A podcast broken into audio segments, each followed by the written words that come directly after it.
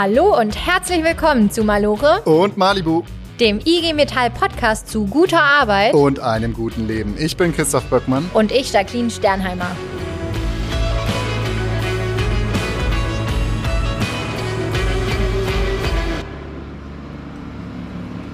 Hey Jacqueline, jetzt äh, hast du mich aus dem Büro rausgezerrt. Äh, wir sind zehn Minuten mit der U-Bahn gefahren, weil wir unbedingt was für den Podcast hier aufnehmen sollen. Und jetzt stehen wir vor einer riesigen Baustelle. Ist cool, hier Leuten beim Arbeiten zuzuschauen, aber dafür hätten wir auch im Büro bleiben können. Was ist denn jetzt so besonders an dieser Baustelle? Ja, habe mir natürlich was dabei gedacht, dich mal an die frische Luft äh, zu bringen. So würde ich es jetzt mal positiv formulieren. Wir stehen hier vor einer Baustelle und da entsteht ein riesiges neues Wohnhaus mit neuen Wohnungen, vielleicht auch einem Café unten drin. Und das ist hier im Stadtviertel tatsächlich ähm, eher selten, dass neuer Wohnraum entsteht und ist auch sehr gefragt. Und ähm, ja, hier hier ist jetzt eine Chance, meine Wohnung zu kriegen. Du findest also, ich sollte umziehen. Hier, das ist dein Kiez. Kannst du den denn empfehlen? Sehr. Also es gibt alles. Cafés, Kneipen, sehr coole Kneipen vor allem. Ähm, noch kurz betonen. Ähm, nee, es gibt wirklich alles, was man sich so wünscht. Kultur, gute Infrastruktur. Ja, mega gut. Das gibt es nämlich alles in dem Stadtviertel, in dem ich wohne, in Frankfurt nicht. Aber es war damals, als ich hierher gezogen bin vor ein paar Jahren, war es total schwierig, überhaupt eine Wohnung zu finden. Aber dann äh, eine Wohnung zu finden, die auch noch bezahlbar ist, ist quasi unmöglich gewesen. Ja, hier, jetzt bauen sie was Neues. Das ist ja schon mal sehr, sehr gut. Ist da eine Chance für mich jetzt hier was, äh, was zu ergattern? Also bezahlbarer Wohnraum ist hier sehr schwer. Ich musste mega lange suchen, was zu finden. Ist jetzt nicht so, dass ich mir hier irgendwie sowas äh, Schniekes leisten könnte. Es gibt auch nicht nur schnieke Sachen, aber das, was hier entsteht, ist sehr schniek. Ich habe da mal auf der Webseite nachgeguckt, äh, da, so was man jetzt da schon so zu kaufen bekommt, fängt bei 800.000 Euro an. Okay, vergiss es. Also erstens mal wenig kaufen, sondern mieten und 800.000 ist ja völlig abstrus. Ja. Ja. Was machen wir denn jetzt? Ich würde sagen, wir holen uns eine Falafel, gehen ins Büro und suchen einfach noch mal ein bisschen weiter. Okay, dann hat sich der Ausflug ja doch gelohnt. Jetzt sind wir wieder im Büro Falafel war wirklich gut, muss ich zugeben. Ja, wir haben jetzt echt eben noch eine Mittagspause eingeschoben und äh, Christoph ist überzeugt jetzt von der hoch angepriesenen Falafel-Situation. Besonders gut geschmeckt hat er mir, weil du ihn bezahlt hast. Tja. Gratis Falafel ist der beste Falafel. Irgendwie muss man ja überzeugen. Aber wir haben auch schon ein bisschen was gearbeitet. Also wir haben uns jetzt mal wie, wie angekündigt die einschlägigen Wohnungsmietplattformen äh, angeschaut, wo die angeboten werden. ist gestört teuer alles. Ja, also muss man sagen, die richtig fancy äh, Stadtviertel, die kommen wohl doch nicht für mich in Frage. Wie gesagt, man muss echt lange suchen. Das kann ja eigentlich auch nicht die Situation sein. Und auch dann kann es einfach sein, dass du nicht genug Kohle hast, um da zu wohnen, wo du gerne wohnen möchtest. Besonders tough ist es, wenn du in einer großen Stadt wie München eine Wohnung suchst und noch in der Ausbildung bist. So ist es. Und wir haben mit einem Kollegen gesprochen, der äh, nicht nur in der Ausbildung war, sondern auch ziemlich häufig an unterschiedlichen Orten, also an zwei Standorten, verschiedene Wohnungen suchen musste und wie er mit dieser Riesenherausforderung umgegangen ist, vor allen Dingen in München, das erzählt er uns jetzt.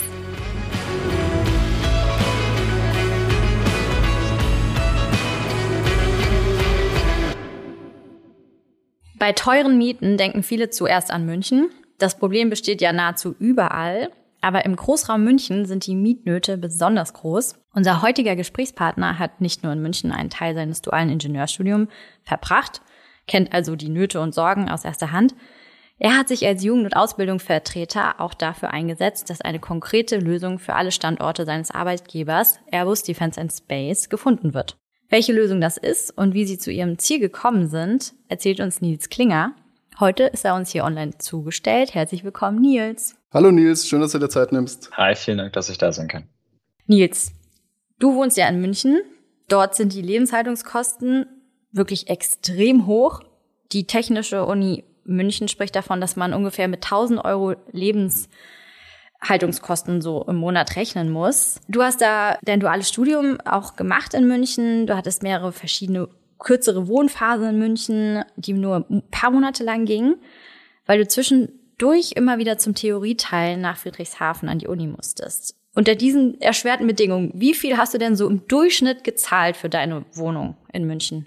Das äh, hat sich bei mir im Laufe des dualen Studiums ein bisschen verändert. Ich bin nämlich von meiner ersten Praxisphase, ich hatte insgesamt vier, ein bisschen zu meiner letzten, langsam immer näher an die Innenstadt herangezogen. Angefangen ähm, habe ich in, mit einem ungefähr zwölf Quadratmeter großen Zimmer in Hohenbrunn. Das ist ein Vorort von München. Und ähm, da habe ich für dieses Zimmer in der 8er WG 500 Euro gezahlt, warm. Ähm, die höchste Miete, die ich gezahlt habe, das war dann in der vierten, der letzten Praxisphase. Da habe ich dann in Neuperlach gewohnt. Das ist ein südlicher Stadtteil, äh, aber schon dann wirklich in München. Und da hatte ich dann 14 Quadratmeter großes Zimmer wieder in der WG, allerdings in einem sehr viel besser ausgestatteten, moderneren Haus. Ähm, und da war die Warmmiete dann all-inclusive 750 Euro für das Zimmer.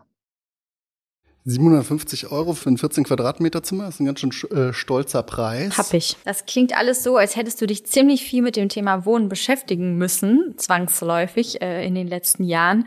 Wie wichtig ist denn das Thema Wohnen für dich persönlich? Ja gut, ohne geht's schlecht. Ähm, und mir ist es tatsächlich auch wichtig, dass ich nicht irgendwo unterkomme, sondern halt schon an einem Ort bin, an dem ich mich wohl, wohlfühle. Ich weiß auch, dass ich das erste in meiner ersten Wohnung, in meinem ersten Zimmer, habe ich mich wirklich überhaupt nicht wohlgefühlt. Ähm, da gab es wirklich Tage, da bin ich extra lange auf Arbeit geblieben, weil ich eigentlich keine Lust auf meine Wohnung hatte. Und ich habe auch versucht, die Wochenenden über so wenig Zeit wie möglich in meiner eigenen Wohnung verbringen zu müssen.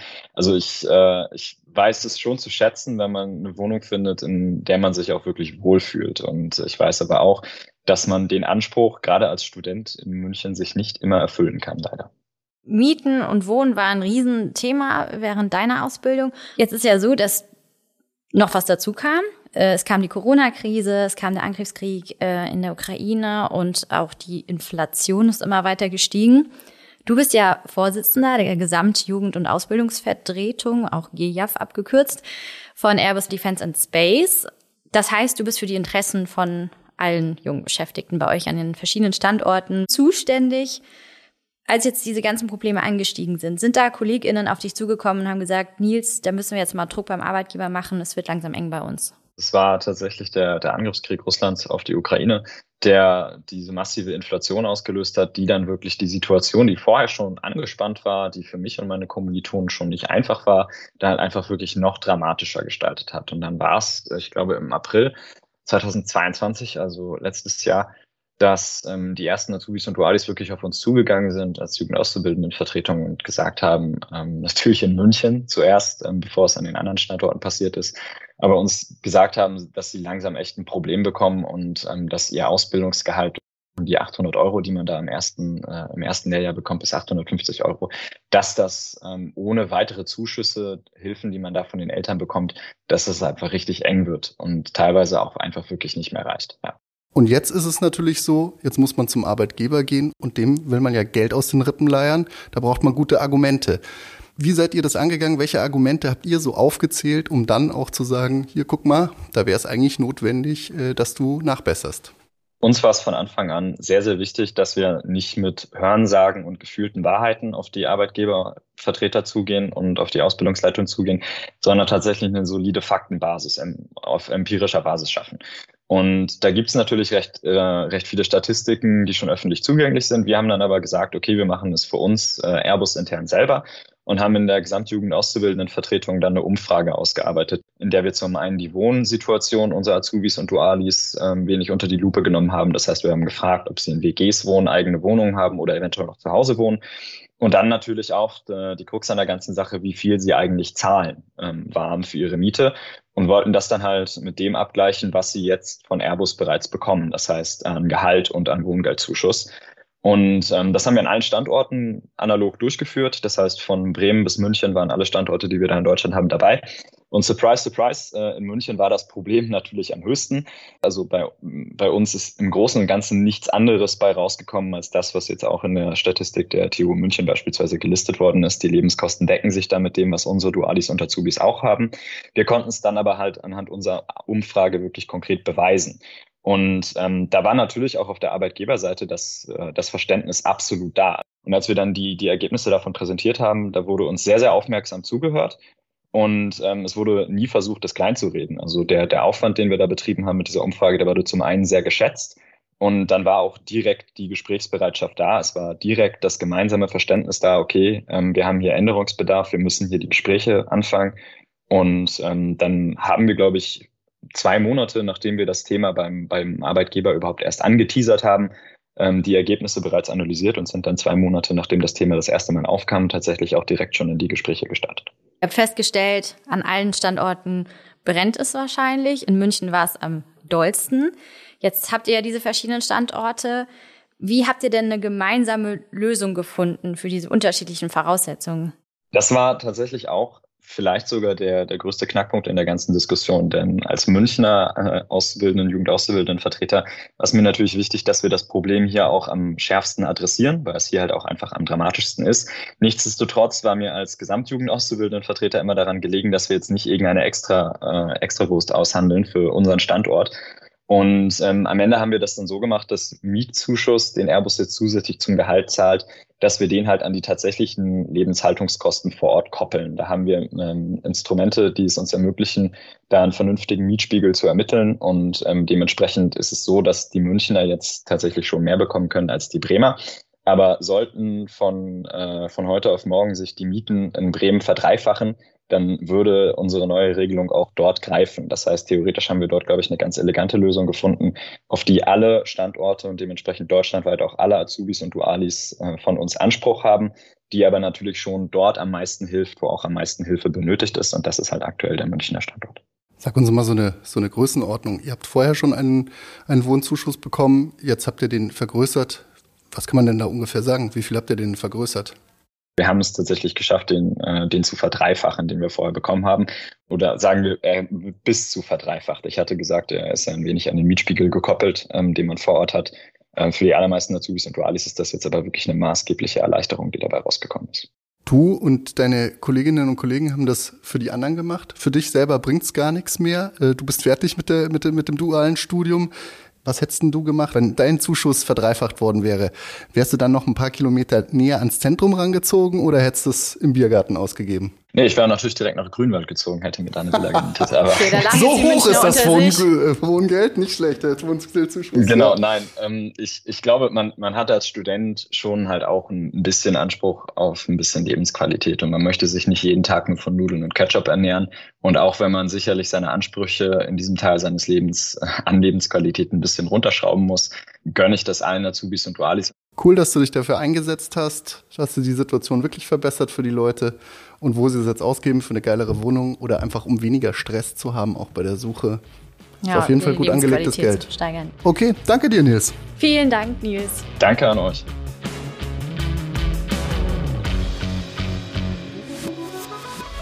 Ja, da hat der Nils uns hier echt mal eine Top-Lösung auf den Tisch gelegt. Ich finde es gut, wie sie da rangegangen sind, dass sie die Zahlen und Daten und Fakten von der Umfrage mitgenommen haben und ganz, ganz konkret dazu beigetragen haben, dass es anderen Menschen jetzt besser geht. Coole Sache, ja, hilft. Man muss natürlich sagen, eine betriebliche Lösung ist eine gute Sache, aber die Wurzel des Problems, die liegt woanders und an die müssen wir eigentlich auch ran. Weil die Wurzel des Problems ist ja, dass überhaupt das Wohnen so teuer geworden ist, dass wir uns keine geilen Wohnungen mehr leisten können und auch ganz normale Wohnungen nicht mehr leisten können. Und um diese Wurzel des Problems, um an die ranzukommen, gehen wir jetzt zur Baustelle Berlin.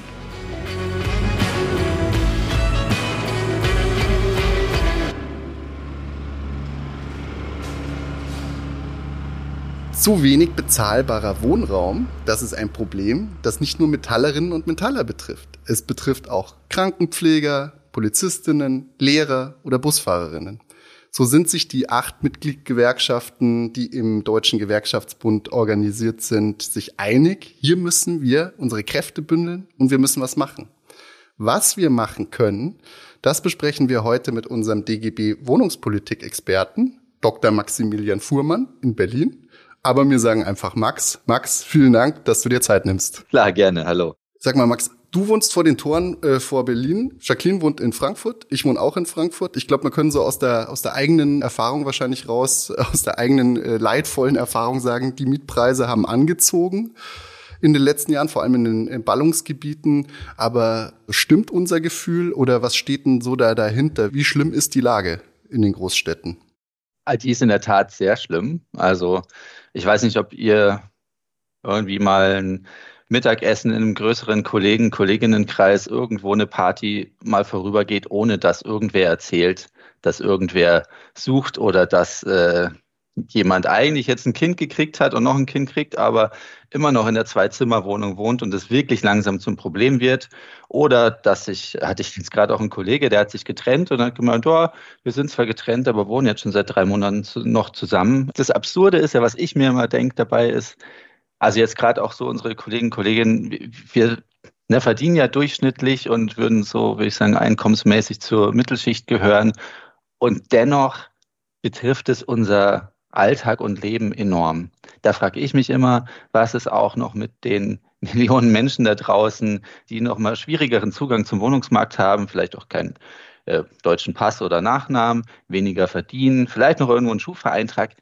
Wie sollen die irgendwo eine Wohnung finden, in der Stadt einigermaßen nah an ihrem äh, Wohnort, dass sie nicht ständig pendeln müssen, irgendwo, dass auch noch eine gute soziale Infrastruktur ist und nicht vielleicht im Hinterhaus Erdgeschoss eine Einzimmerwohnung zu viert zu beziehen.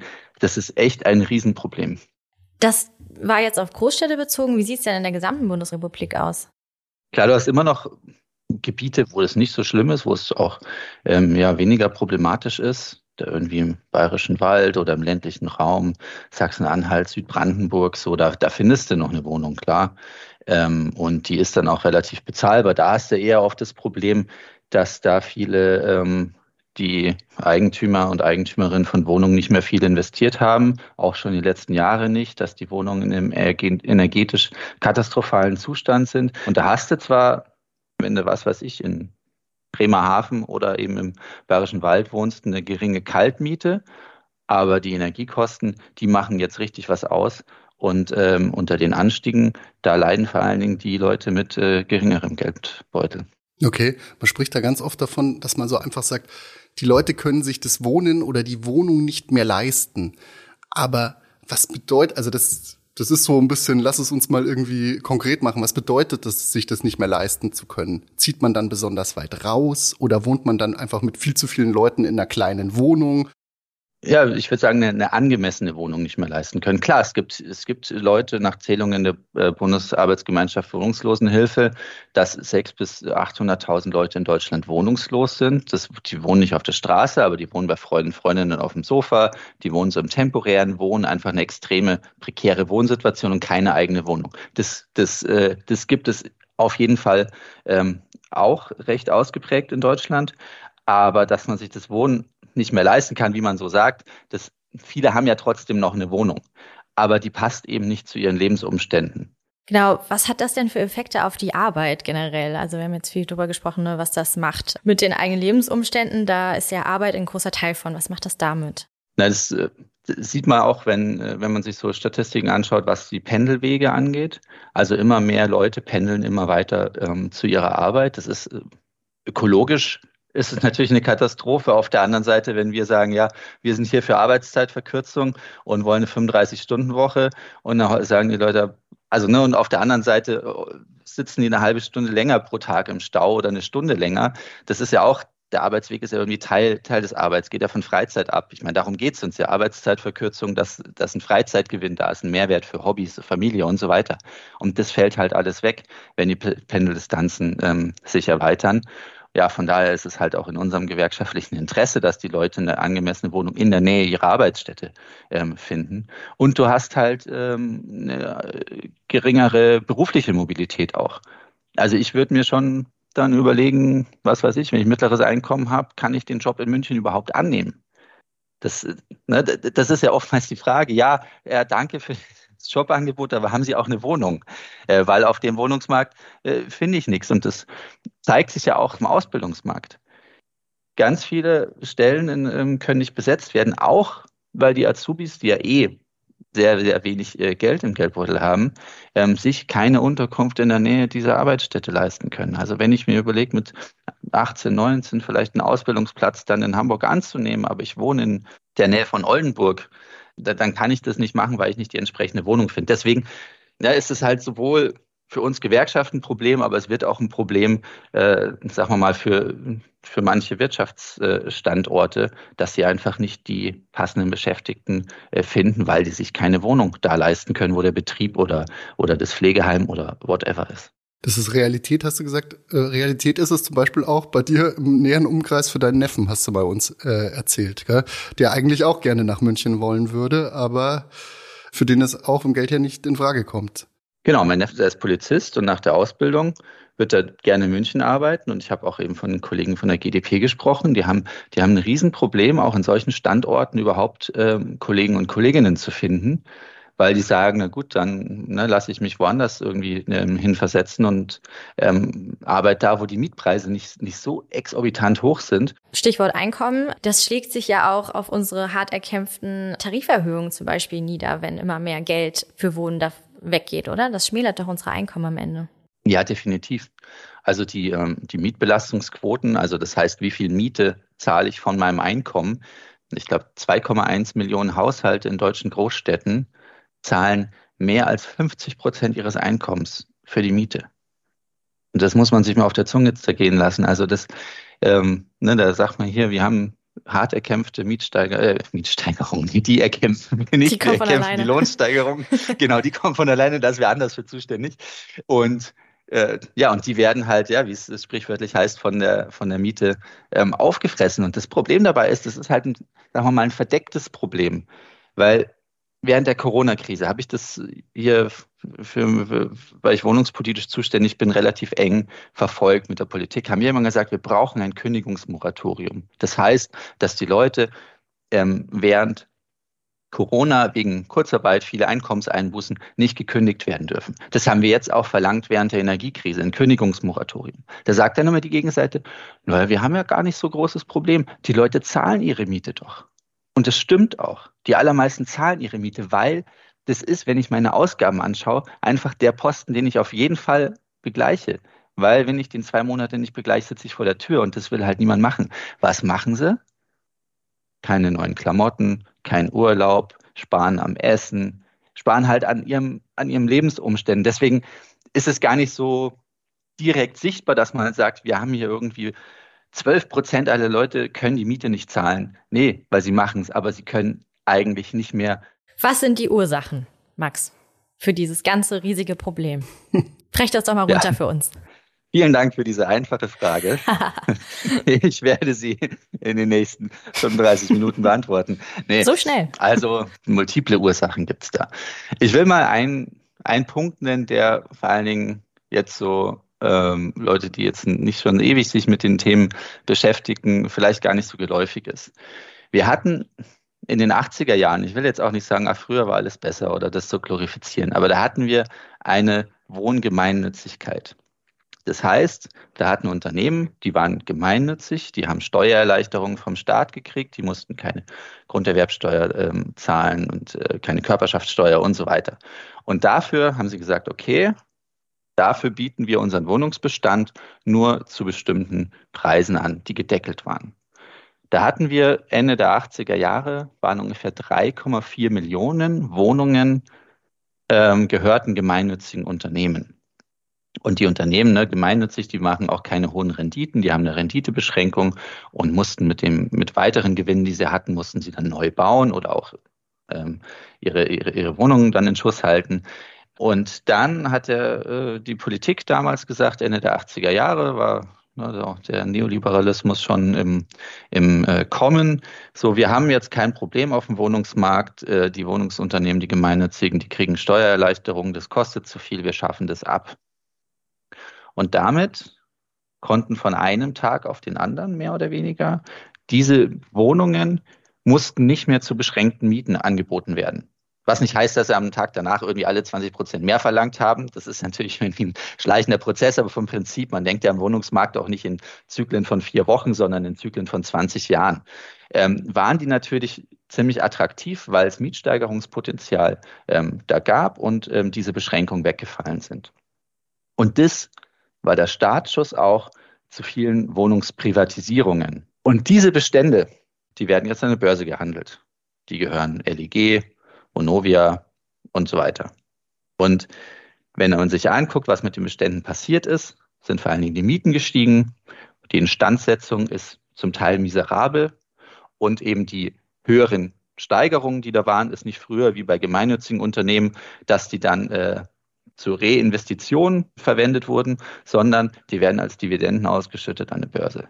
Und das ist halt ein großes Problem, dass Wohnungen zu einem Gegenstand geworden sind, der an der Börse gehandelt wird und eben nicht mehr ein, der gewinnbeschränkt, gemeinnützig bewirtschaftet wird. Okay, also wäre die Lösung des Problems, die Wohnungen müssen wieder zurück in die äh, Hand von den Kommunen, von den gemeinnützigen Unternehmen. Und wie wird das funktionieren? Müssen die die jetzt an der Börse zurückkaufen oder enteignen wir die einfach? Oder wie, wie wird das funktionieren? Oder ist es überhaupt die Lösung des Problems? Äh, ja, aber, ne, würde ich, oh, würd ich das sagen. Ich dachte, das wird also, einfach. le leider nicht. Also ja, ein Rückkauf einer sogenannten Rekommunalisierung stehen wir sehr offen gegenüber, eben weil dann die Wohnungsbestände von einem halbwegs kontrollierbaren, demokratisch kontrollierbaren kommunalen Wohnungsunternehmen äh, bewirtschaftet werden und nicht mehr von einem börsendotierten Unternehmen. Es gibt natürlich auch kommunale Wohnungsunternehmen, sagt der Stadtkämmerer, naja, gut, bei uns ist gerade so ein bisschen mau. Da ähm, gibt uns doch mal von unserem, von unserem ähm, irgendwie eine Eigenkapitalrendite von 7, 8 Prozent. Er wirtschaftet die und äh, liefert die mal ab. Jetzt ein bisschen salopp gesprochen, aber da würden dann solche Angebote, die dann so on top kommen, eher wegfallen und gestrichen werden. Also das heißt, öffentliches Wohnungsunternehmen ist nicht immer nur gut. Na, da gibt es auch welche, die ordentlich an der Mietschraube drehen. Und jetzt zu deiner Frage. Ja, das wird diskutiert, gerade auch jetzt, äh, wo die äh, wo die Zinsen gestiegen sind und auch die Immobilienpreise zum Teil sinken, äh, weil eben die Refinanzierungskosten ähm, sehr hoch sind, ähm, weil es die Zeit des billigen Geldes äh, erstmal vorbei ist. Ist die Frage, okay, macht es gerade Sinn, vielleicht auch, dass eine, die öffentliche Hand denkt, wir kaufen da was zurück? Hm. Da würde ich sagen, ja, aber natürlich nicht um jeden Preis.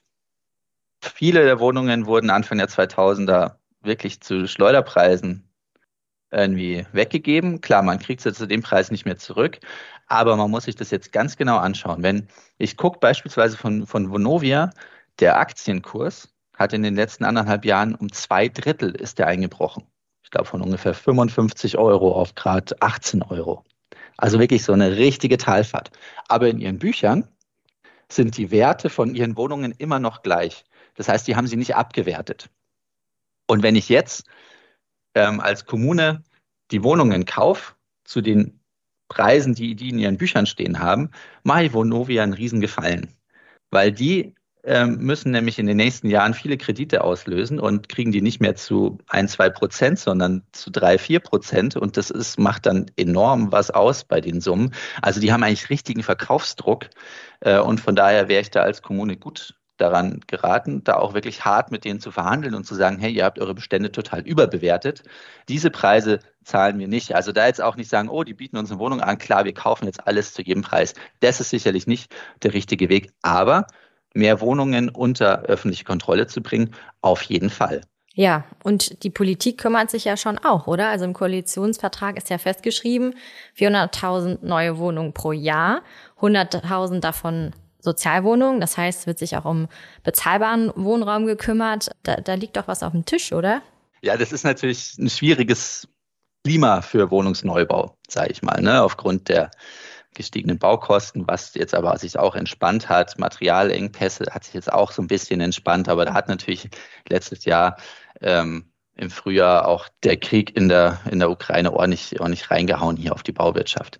Und ähm, so wie es aussieht, wird's, es gab die letzten Jahre, wurden ungefähr um die 300.000 Wohnungen ähm, fertiggestellt, werden es äh, jetzt 280.000 Wohnungen sein, 22 und 23 vielleicht auch nur noch 260, 250.000 Wohnungen. Aber ja, die 400.000 Wohnungen wird die Bundesregierung nicht erreichen und äh, wir sagen deswegen müssen sie volle Kraft darauf äh, jetzt investieren, dass zumindest die 100.000 sozial gebundenen äh, Wohnungen gebaut werden. Da gab es in den letzten Jahren Fertigstellungen von ungefähr 25.000 bis 28.000 pro Jahr. Also da ist man von dem Ziel weit entfernt.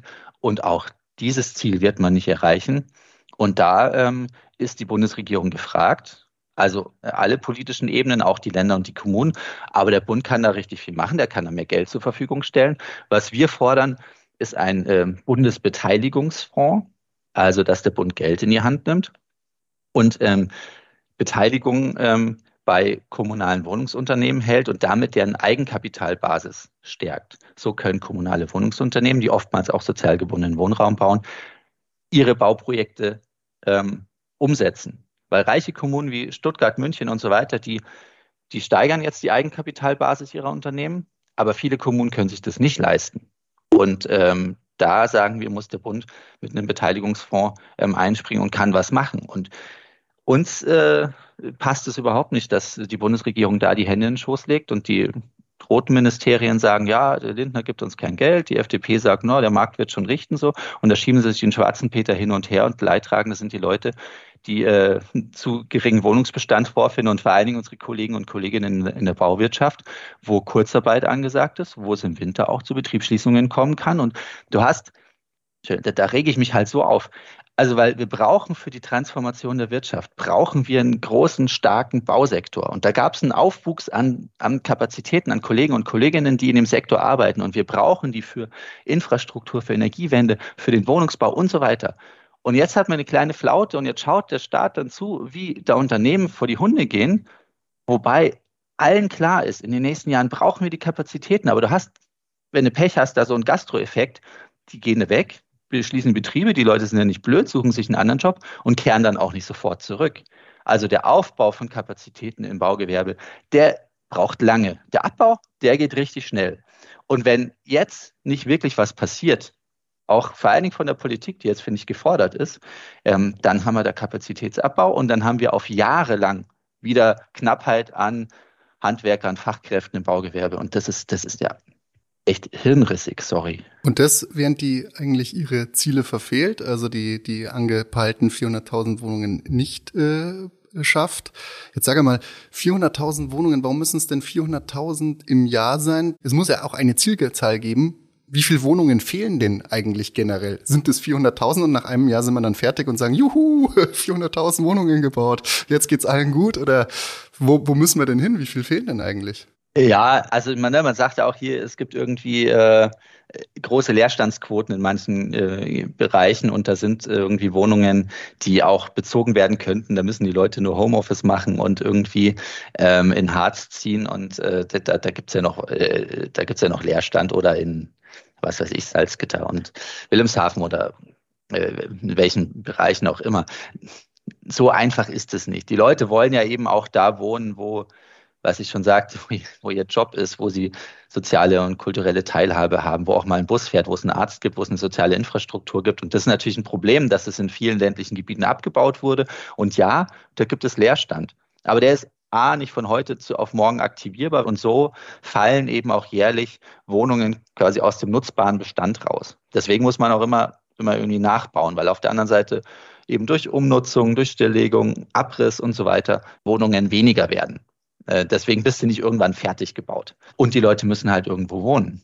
Und von daher ist die Zielgröße von 400.000 Wohnungen äh, pro Jahr, die fertiggestellt werden, gar nicht so, gar nicht so falsch. Und das muss über einen gewissen Zeitraum auf jeden Fall ähm, passieren, dass du den Wohnungsmarkt ähm, einigermaßen entspannst. Aber seit 2015 gibt es ja die Mietpreisbremse, also das Gesetz ist seitdem äh, in Kraft getreten und die Mietpreise steigen trotzdem die ganze Zeit. Woran liegt das denn? Also A, gibt es äh, Ausnahmen bei der Mietpreisbremse, zum Beispiel für möblierte Wohnungen. Ich habe mir das mal angeschaut.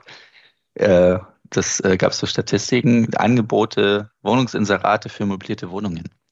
Die sind 2015 plötzlich in die Höhe geschossen. Und da stellt halt dann jemand ein paar Stühle in seine Wohnung, sagt, das möbliert. Ich kann da einen Möblierungszuschlag nehmen. Der ist äh, nicht so einfach irgendwie zu errechnen und nachzuprüfen, ob das alles passt oder stimmt. Aber zumindest bin ich dann nicht an der Mietpreisbremse gebunden. Hier willst du die Wohnung? Ich habe 55 andere Bewerber und Bewerberinnen, die würden, irgendwer wird sicherlich den Vertrag unterschreiben. Oder du hast vielleicht gar nicht eine möblierte Wohnung, sondern jemand, mein Fall, 2017 bin ich hier in meine Wohnung eingezogen. Die vor mir, ähm, die hat, glaube ich, 5 Euro den Quadratmeter kalt gezahlt mitten in Berlin, gute Lage, Neukölln, also gute Lagen, also in Berlin-Neukölln, wo halt viele auch wohnen wollen, ähm, wo ich in der Gegend vorher gewohnt hatte, aber ne, wurde zusammengezogen, größere Wohnung und so weiter. Und dann hat der uns für 10,50 Euro das angeboten.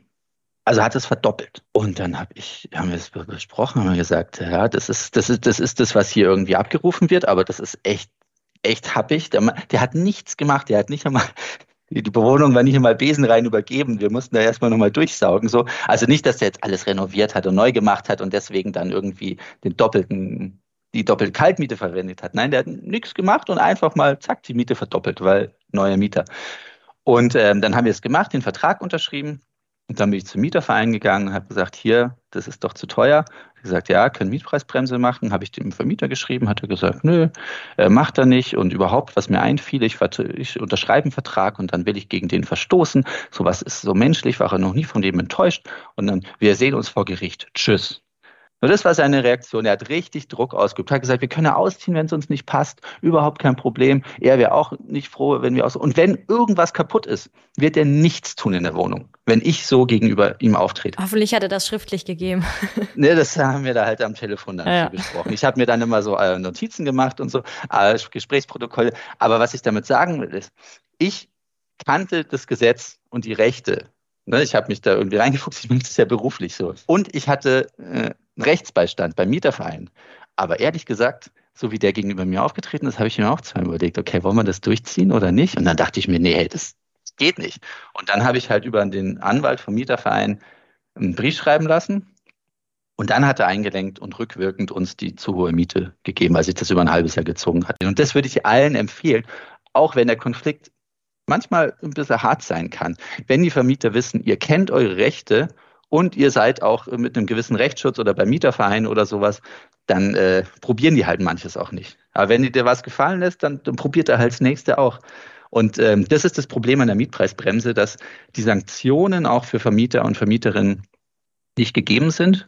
Wie kriegen wir das besser hin? Indem wir größere Sanktionen dann fordern, dass man sagt, okay, verstößt du gegen die Mietpreisbremse, hast es halt probiert, aber dann zahlst du halt nicht nur, also dann zahlst du richtig saftig dafür, wenn du verstößt als Vermieter oder was, was müssen wir machen, dass das, dass das Instrument besser funktioniert oder funktioniert das einfach überhaupt nicht und wir müssen was ganz anderes machen?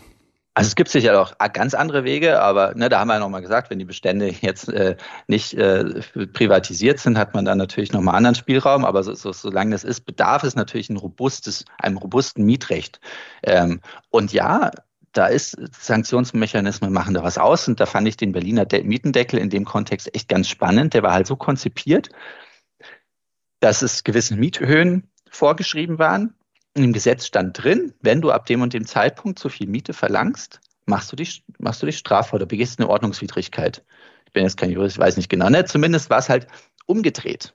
Und deswegen, ich habe einen Brief von meinem Vermieter gekriegt, wo er mir mitteilt, dass ich zu dem und dem Tag weniger Miete zahlen muss.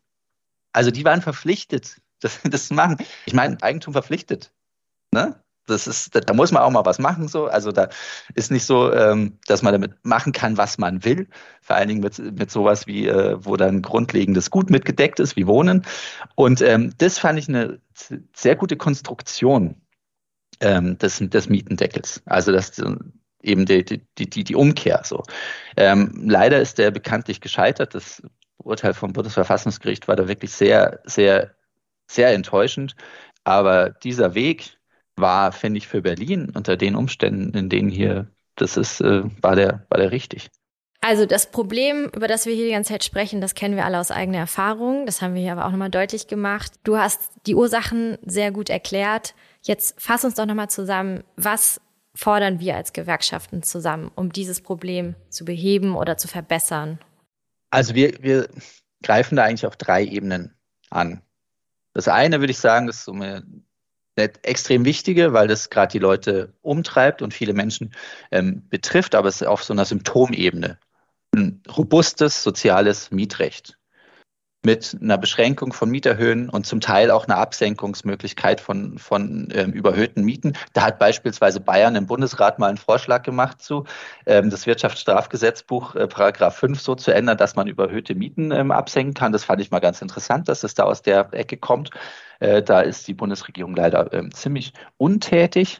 Und äh, auch perspektivisch im Mietrecht schauen, dass die Modernisierung nicht in der Form auf die Mieter und Mieterinnen umgelegt werden können, äh, wie es gerade passiert. Also, ne, die Mietsteigerung auf jeden Fall begrenzen und zum Teil auch die extrem Miet, äh, hohen Mieten absenken. Da wünsche ich mir gesetzliche äh, Möglichkeiten für und politische Initiativen. Das andere ist, wenn du dir den, ähm, den Wohnungsbestand anschaust, also nicht die Miete, sondern quasi die, die, die Häuser, die Immobilien, da brauchen wir einfach eine Erweiterung des kommunalen Bestandes und eine Ausweitung des sozialen Wohnungsbaus. Und am besten bauen die kommunalen Wohnungsunternehmen oder wenn wir eine neue Wohnungsgemeinnützigkeit haben, was auch im Koalitionsvertrag als Versprechen steht, dann äh, machen das gemeinnützige Wohnungsunternehmen, weil dann hast du nicht nur 30, 20, 30 Jahre eine Sozialbindung und danach ist zu Marktpreisen wieder ähm, die Vermietung möglich, sondern hast dauerhaft gebundene, preisgebundene Mietwohnungen. Das ist, glaube ich, der zweite wichtige Punkt. Und der dritte Punkt ist dann das, worauf diese Häuser stehen, der Boden. Da brauchen wir eine Möglichkeit, diese extremen Bodenwertsteigerungen abzuschöpfen. Also Mieten, die Wohnungsbaupolitik, wenn du so willst, und was mit den Häusern passiert, und der Boden. Das sind drei Bereiche, wo man angreifen muss, die verzahnen sich ineinander. Es gibt nicht die eine Lösung, dafür ist das Problem viel zu komplex. Da hast du natürlich auch noch, wer soll das denn alles bauen und sanieren und so weiter, das ganze Fachkräfteproblem, wer soll es planen? Äh, da brauchen wir mehr äh, Leute in den, Kommunen, äh, in den kommunalen Planungsbehörden und die müssen auch eine gute finanzielle und technische Ausstattung haben und so weiter und so fort. Ne? Es ist wirklich ein komplexes Problem. Aber das sollte einen nicht davor zurückschrecken, es anzugehen und äh, Ideen liegen auf dem Tisch. Wir haben die Ideen formuliert, andere haben die Ideen formuliert. Die Politik ist aufgerufen, das umzusetzen. Also klasse. Wir wissen genau, wie man es machen muss. Jetzt werden wir nicht müde, es zu fordern. Danke, Max, dass du das auch mit übernimmst. Also in erster Linie. Wir versuchen unseren Beitrag hier zu leisten. Ja. Und dann greifen wir es an. Ja, danke dir, Max. Ja, danke an euch. Hat Spaß gemacht.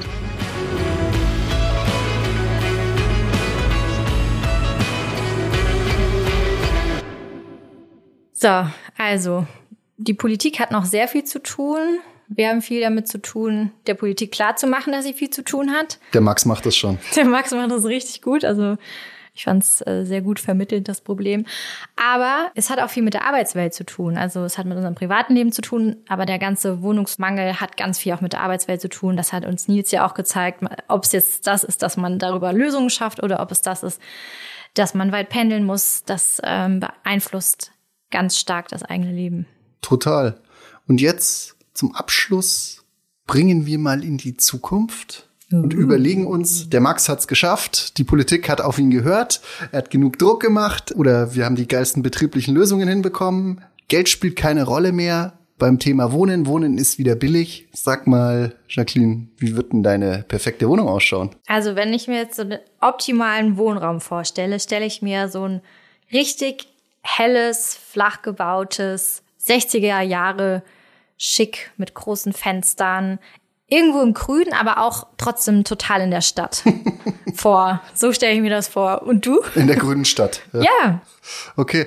Ja, ich möchte auch gerne in der Stadt wohnen. Aber das Problem, was man immer in der Stadt hat, ist, man hat immer kleine Wohnungen dann, weil es sonst sehr teuer wird und ich würde gern ein paar Quadratmeter mehr haben, dass da mal irgendwie äh, mehr Wände zwischen mir und den Kindern sind. Ich gönn's dir. Damit es mal ein bisschen ruhig ist. Ich würde es dir gönnen. Ja, gut, das sind wunderschöne Träume. Vielleicht seid ihr jetzt auch ins Träumen gekommen.